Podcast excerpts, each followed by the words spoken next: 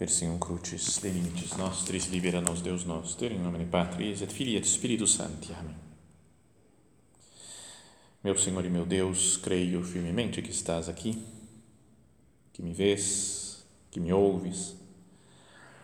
Adoro-te com profunda reverência. Peço-te perdão dos meus pecados e graça para fazer com fruto este tempo de oração. Minha Mãe Imaculada, são José, meu Pai e Senhor, meu anjo da guarda, intercedei por mim.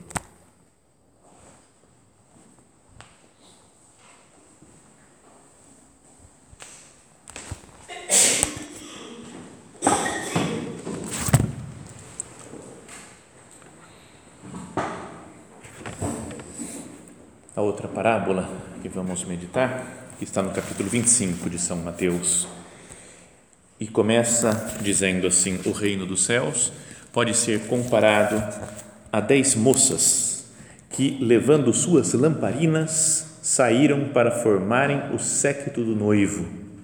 Cinco delas eram descuidadas e as outras cinco eram previdentes. Essa é a tradução da CNBB, né? Que fala, mas parece tão estranho, né? Não é? Sempre foi. O reino dos céus eram dez virgens não é que levavam suas lâmpadas para né, e saíram para se encontrar para receberem o, o esposo. Né, e cinco eram nécias e cinco prudentes. Assim, pelo menos eu aprendi, né, e acho que todo, quase todos nós ouvimos e aprendemos assim. Já na tradução que aparece no, no lecionário na missa, fala que cinco eram previdentes e cinco imprevidentes. Né? Até isso é estranho, mas aqui já ficou o reino dos céus é comparado a dez moças, já não são virgens mais, que levando suas lamparinas, eram lâmpadas antes, assim, agora é lamparina, que para formarem o séquito do noivo. Acho que é uma tradução que quer explicar como é que funcionava o esquema, né? Que o, o noivo, né, o que ia ser o esposo, ele ia até a casa da esposa e depois saíam, pegava a esposa e levava para a casa dele e aí faziam uma procissão, e muitas vezes à noite, com umas lâmpadas, é? então fazia parte do cerimonial e as amigas da noiva iam acompanhando aquela procissão. Mas no Evangelho não fala isso daí, né? Então, mas na tradução acho que quiseram colocar tudo, tudo junto, né? No mesmo, na, sei lá, na mesma, numa frase colocar uma explicação toda. Né? Levavam suas lamparinas e saíram para formarem o séquito do noivo. Aí que fala, cinco delas eram descuidadas e as outras cinco eram previdentes. Até fiquei meio irritado com isso daqui e fui procurar outras traduções. E aí, algumas falavam, né, elas previdentes e imprevidentes, algumas eram sábias e as outras eram uh, tolas. Aí teve uma que falava, cinco eram loucas. Eu falei, cara, já, já chutou o balde. Né? Então eu fui procurar, falei, vamos ver no original o que, que é? Porque às vezes indo para o original pode ajudar a nossa compreensão da cena do Evangelho. E fala que cinco eram morós e outras cinco eram frônimos. Então, morós, aí você vai no dicionário, lá que tem nos, em aplicativos da Bíblia, lá assim, e diz que significa morós, é estúpido ou tolo. É, tem uns termos, falou que como vem os termos em inglês, moron e moronic, vem daí. Eu falei, não fazia a menor ideia que existia moron e moronic em inglês mas fala que significa idiota, imbecil, né? maçante, insípido, plano. Né? Então é a pessoa tudo tudo de ruim que existe, né? parece. E mas figurativamente fala mentalmente inerte, deficiente na compreensão, sem sentido, idiota, sem controle da realidade, agindo como se fosse sem cérebro. É forte né, o negócio, né, a tradução aqui do, morós.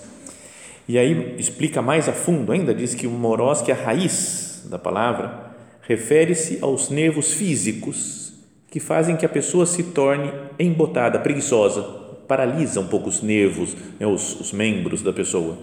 E é usado para a mente, embotada, estúpida, tola, na né, pessoa que não pensa.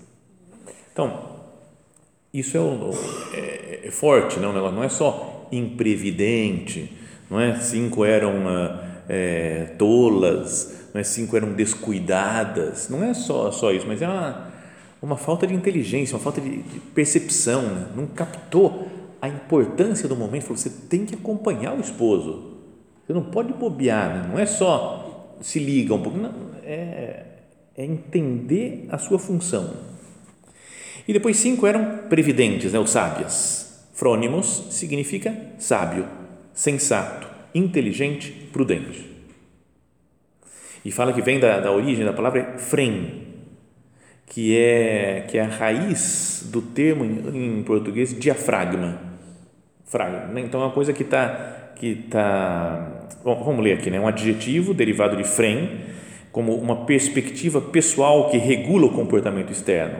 E é a raiz do termo diafragma que controla as principais funções do corpo, de dentro para fora. Então tem um diafragma até que ajuda na respiração, que você tenha, eu não manjo desse negócio muito não, mas né, tem um diafragma lá dentro.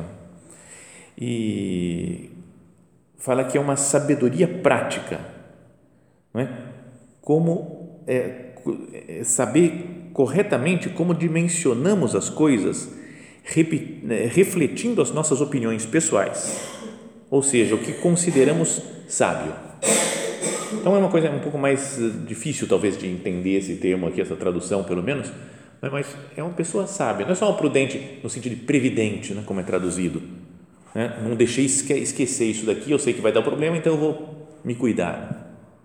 É um modo de entender as coisas, de ver o mundo, que umas das os cinco dessas virgens não viam nada atrapalhado, entendem o que está acontecendo e as outras cinco compreendiam a grandeza do momento. Por falar em grandeza do momento é, é absurdo, mas é uma piada bíblica também que falam que o, que o Moisés abriu o Mar Vermelho, quando estava abrindo aqui, fica aquela muralha assim, ó. E aí um judeuzinho lá pegou uma prancha de surf e começou a surfar naquela, naquela o Moisés falou, cara, baixa, desce, desce, você não, você não tá, você não pegou a grandeza do momento, cara, não é para você se divertir agora, pensa no que Deus está fazendo, então é um absurdo, né, mas, mas é mais ou menos isso daqui, as, as virgens nécias são as que não, não captam, falam, você tinha que estar tá aqui, né, para acompanhar o noivo, as nécias pegaram suas lâmpadas, mas não levaram óleo consigo, as previdentes, porém, levaram jarros com óleo junto com as lâmpadas, como o noivo demorasse, todas acabaram cochilando e dormindo. No meio da noite ouviu-se um grito: O noivo está chegando, ide acolhê-lo, ide ao seu encontro. Então todas se levantaram e prepararam as lâmpadas. As descuidadas disseram às previdentes: Dai-nos um pouco do óleo, porque nossas lâmpadas estão se apagando. As previdentes responderam: De modo algum, pois o óleo pode ser insuficiente para nós e para vós. É melhor ir descomprar dos vendedores. Enquanto elas foram comprar o óleo, o noivo chegou e as que estavam preparadas entraram com ele para a festa de casamento. E a porta se fechou. Por fim chegaram também as outras e disseram: Senhor, Senhor, abre-nos a porta. Ele, porém, respondeu: Em verdade vos digo, não vos conheço.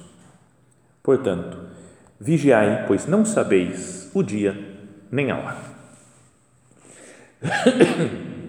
o tema central dessa, dessa parábola é a prontidão para Deus. É estar preparado. É, vigiai, pois não sabeis o dia nem a hora. O próprio Jesus fala.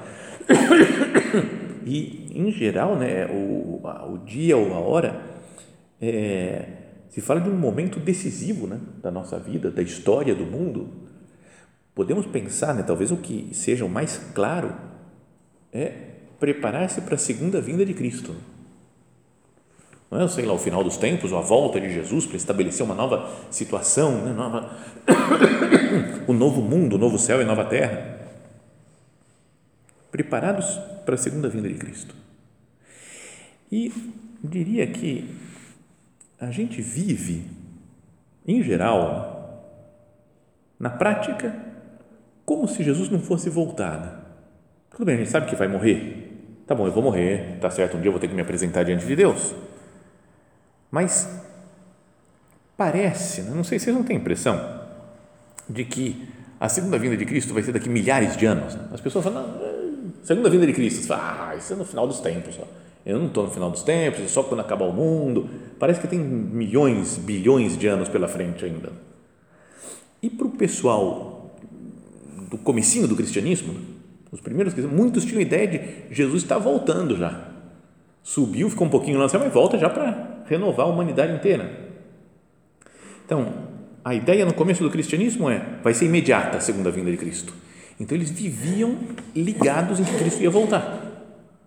E para nós, como passaram dois mil anos já, Jesus não voltou ainda definitivo, a gente fala, vai saber, não é agora. Então, na prática, acabamos vivendo né, como, como se ele não fosse voltar. Né? Na prática, temos que tocar a vida. Não tem muito a ver conosco, parece, né? A segunda vinda de Cristo. A parousia, né, como se diz que significa, né, a tradução é, né, é a vinda, né, a chegada. Propriamente fala que é a chegada né, de, de alguém que vai estar presente e vai entrar numa situação é a volta de Cristo, vai entrar no nosso mundo, tomar conta do nosso mundo. Então, será que não ajudaria a nossa vida espiritual pensar um pouco mais na segunda vinda de Cristo? Eu sou morós ou frônimos? Qual dos dois pensando na segunda vinda de Cristo? Sou uma pessoa que não está nem aí, Ixi, nem, não entende, não pensa, acha que Cristo nem vai voltar quase na prática. Morós ou sou uma pessoa sábia, que pensa, Cristo vai voltar. Então eu vou me comportar frônimos, né? uma maneira sábia de ser. Então ajudaria a pensar, né, para a nossa vida espiritual, pensar na segunda vinda de Cristo. Ajudaria também a pensar na nossa morte, né? porque pode ser que seja mesmo antes da, vida, da segunda vinda de nosso Senhor, e nós vamos nos encontrar face a face com Deus, mas pensar na morte, às vezes nós pensamos com uma certa tristeza, né? uma sensação de perda. Vou perder tudo daqui. Né? Vou perder a saúde, vou perder as coisas boas que eu tenho aqui na terra. Talvez vivo com uma certa, um, um certo medo. Né? O que, que vai ter do lado de lá? Medo do juízo que nós meditemos na morte não com tristeza, mas como o encontro com o esposo. Imagina o pessoal que está lá, as virgens sábias e as nécias, estão esperando, o noivo atrasou, mas elas estão esperando, quero que chegue logo, quero que para a festa. A imagem que faz Jesus é de uma festa, né? uma festa de casamento. Das bodas do cordeiro, né? podíamos pensar, que aparece no livro do Apocalipse então, eu penso no céu, na morte, na segunda vinda de Cristo, como algo de, de festa, ainda que tenha um juízo, né? o julgamento de Deus, ainda que tenha a destruição do nosso mundo material, o mundo inteiro pela segunda vinda, ou destruição do nosso corpo físico, material, na nossa morte. Mas eu penso então com tristeza, eu penso como festa de casamento Sabe, seria tão bom né, se a gente quisesse mais ir para Deus. Né? Lembra São Paulo que ele fala, ó, podia ter duas coisas, uma poderia morrer logo e a outra eu posso ficar aqui para ajudar vocês. Né? Eu gostaria mesmo de morrer logo, de ir para o céu, né? quero encontrar com Cristo, estou tipo com saudade dele, né? quero encontrar com Jesus. Mas acho que para vocês é melhor que eu esteja aqui para pregar, para ajudar, para ensinar. Parece que a gente está tão longe disso. Né? Quando fala de morte, de alguma coisa, a gente fala, não, não, não. Tá, dá para entender porque é, não é algo natural nosso, né, digamos assim, né, que todo mundo morra é uma coisa que vai contra, parece que é a, nossa natureza. Né? A gente quer ter um desejo interno de ter uma vida eterna. Mas quando eu penso na morte, quando eu penso na segunda vinda de Cristo, é mais como enterro e destruição ou como festa de casamento, o noivo, o esposo que chegou? E eu tenho que acompanhá-lo. Mas diria que não é só que pode ajudar a nossa vida espiritual, meditar nessa passagem aqui, né, das, das virgens, nécias e prudentes, não só pensando na vinda de Cristo, na segunda vinda, nessa frase que Jesus, vigiai, pois não sabeis o dia nem a hora, mas também pensar na vinda de Cristo de cada dia, de cada momento, Cada minuto da nossa existência é uma possibilidade de encontro com Deus. Mas queria que nós pensássemos especialmente na Eucaristia, que dizia alguém que é a parousia cotidiana. Nós vamos encontrar com Cristo, mas aqui no sacrário a gente encontra com Cristo já. Tá certo? Não é plenamente, talvez vai ser mais pleno e total e definitivo no céu, mas em cada missa nós nos encontramos com o Senhor. A vinda dele, parousia, a palavra parousia significa vinda, a chegada, Jesus entra para tomar conta, pertencer a um ambiente. Então, em cada missa Jesus vem na hóstia santíssima. Parousia cotidiana. E para essa parousia cotidiana, essa é a pergunta agora, né? eu sou morós ou frônimos? Eu estou meio perdido, né? não, não ligo, né? participo da missa de qualquer jeito. Então, quero que acabe logo, que passe logo a missa, não, não, não mexe muito comigo. Ou eu sou frônimos, eu percebo o poder que tem cada missa Olha, é aqui o centro da minha vida, né? o centro e raiz da vida espiritual, como nosso, como nosso padre falava, porque é um encontro mesmo com Cristo, é como uma parousia cotidiana. Hoje Jesus vem a mim, na missa, na comunhão. Então eu sou morós ou frônimos na missa, ao receber Jesus na Eucaristia. Então, como que é a minha preparação, por exemplo? Eu tenho azeite, né? tenho óleo suficiente né? para minha lâmpada para esperar Jesus. E o óleo, né? o azeite é como é, é, a vida interior, é procurar viver a presença de Deus, não é ao longo do dia ou durante a missa. Começar a missa já sabendo, eu estou no, tô no Calvário, estou contemplando a paixão, morte e ressurreição do Senhor vivendo bem a liturgia mesmo. Tem uma, uma coisa do Padre Pio, perdão por citar tanto o Padre Pio, é que o Padre Pio é demais. Né? É, é, um, é um santo legal, porque também a gente não tem que imitar, não tem que fazer nenhum esforço para imitar o Padre Pio. É tudo tão sobrenatural, tão fora do, do planeta, né?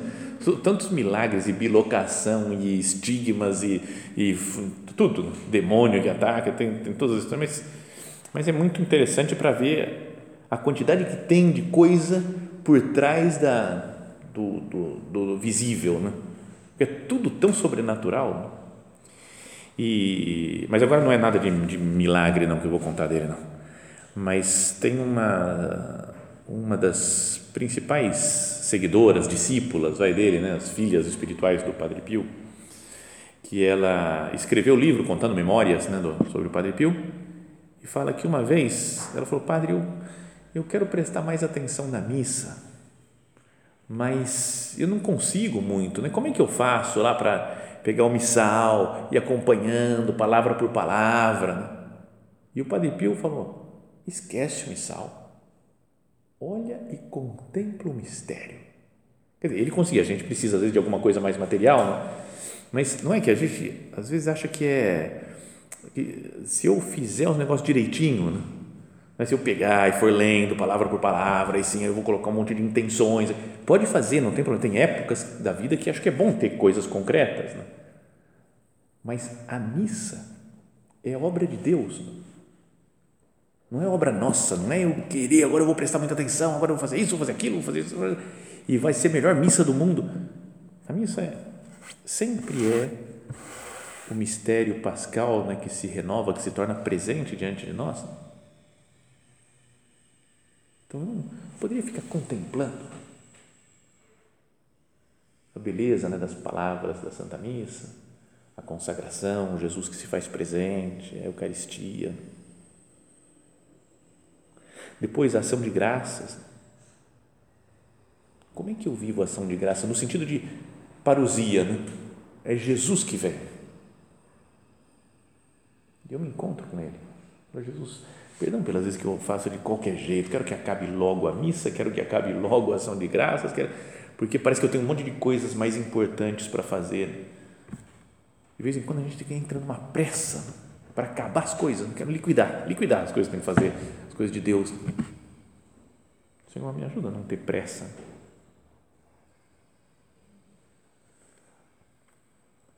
Depois também tem uma, uma frase aqui do, do Evangelho que fala que, como o noivo demorasse, todas acabaram cochilando e dormindo.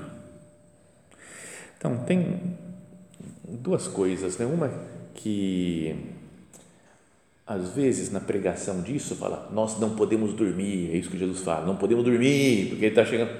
Mas fala que todas cochilaram e dormiram. As prudentes, as, as nécias, todo mundo, dormiu todo mundo. Então, digo, mesmo a gente com vida interior, que tem azeite na lâmpada, à vontade, que tem muito, acaba cochilando e dormindo, fisicamente, às vezes, ou espiritualmente, fica distraído. Né? Então acontece isso. Agora, essa coisa também do cochilar e dormir, por que, que aparecem essas duas palavras? Cochilando e dormindo. Como é que é? Eu não sabia se é algumas cochilaram e outras dormiram mesmo, umas só cochilaram, outras dormiram mesmo. Ou foi, é uma coisa sequencial? Primeiro todas elas cochilaram e depois acabaram dormindo. Como é que é isso? Então não, não, não sei, não tenho explicação. Né? Mas acho que a, a, podíamos pensar né, que cochilaram só as que têm azeite, né? as sábias, só deram uma cochilada, uma distraída lá assim. E quem é nécio, quem é moroz, dorme, esquece, não, não, não capta a grandeza né? Do, da vinda, da segunda vinda de Cristo, não capta a grandeza da missa, né? a maravilha da missa, da Eucaristia. Mas, é, mas acho que todo, falo que todas elas cochilaram e dormiram. Todos nós acabamos de vez em quando esquecendo um pouco né, do objetivo da nossa vida, esquecendo uma, não sei, a, a segunda vinda de Cristo. Às vezes não prestamos muita atenção na Santa Missa. Acontece, né? Que nós peçamos ajuda ao Senhor, né?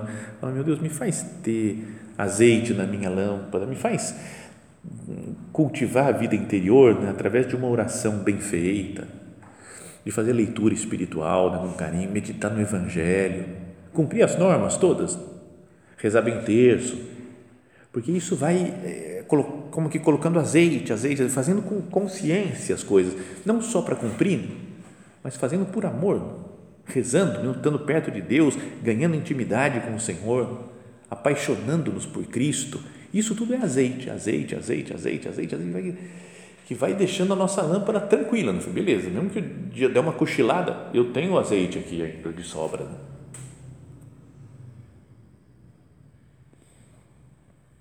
Que nós não sejamos morós, né? meio tolos, né? gente que não, não capta as coisas, não dá importância para a missa, esquece que Jesus vai voltar, porque eu estou tão preocupado com outras coisas, estou desleixado para as coisas de Deus mas que sejamos o outro o frônimos, que é sábio, sensato, né, prudente, inteligente, que pensa nas coisas capta a grandeza do que está vivendo. O que há de mais importante né, nesse mundo é o plano de Deus para nós, né? é o que Ele está fazendo. Às vezes nós damos importância para uma coisa passageira, rápida, uma coisa que não, não tem grande valor e acabamos nos esquecendo dessa de todo o plano que Deus tem de salvação, de toda a história da salvação e do fim dos tempos e da segunda vinda de Cristo. E isso tudo se resume na Eucaristia. Aqui é que está a importância de tudo, o centro e raiz da nossa vida interior, o centro do mundo, né? podíamos dizer o centro do universo é a hóstia santíssima, que é Cristo e a vinda dele todos os dias, a parousia cotidiana. Seria muito bom né, que nós redescobríssemos o valor da Santa Missa. Nós conhecemos, né, já participamos todos os dias da missa, mas acho que voltar a fazer uma descoberta nova. É aqui que está a solução de todos os problemas. Porque aqui Cristo dá a vida por mim dá a vida pela humanidade, transforma o mundo. Em cada missa nós nos sintamos muito unidos ao Senhor, nos sintamos no Calvário, vendo Jesus ser morto, sepultado, ressuscitar gloriosamente ao terceiro dia. E Nossa Senhora estava junto nesses momentos né, no Calvário, viu Jesus ser morto, ser sepultado, ressuscitar, aparecer ressuscitado aos apóstolos e a ela. Que ela nos ajude né, a ter esse desejo né, de esperar a segunda vinda de Cristo e que renovemos esse desejo recebendo todos os dias a sua vinda na Eucaristia.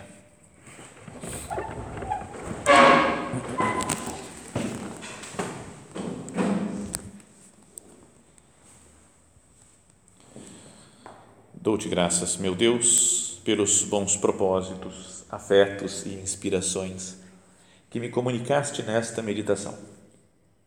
Peço-te ajuda para os pôr em prática. Minha Mãe Imaculada, São José, meu Pai e Senhor, meu anjo da guarda, intercedei por mim.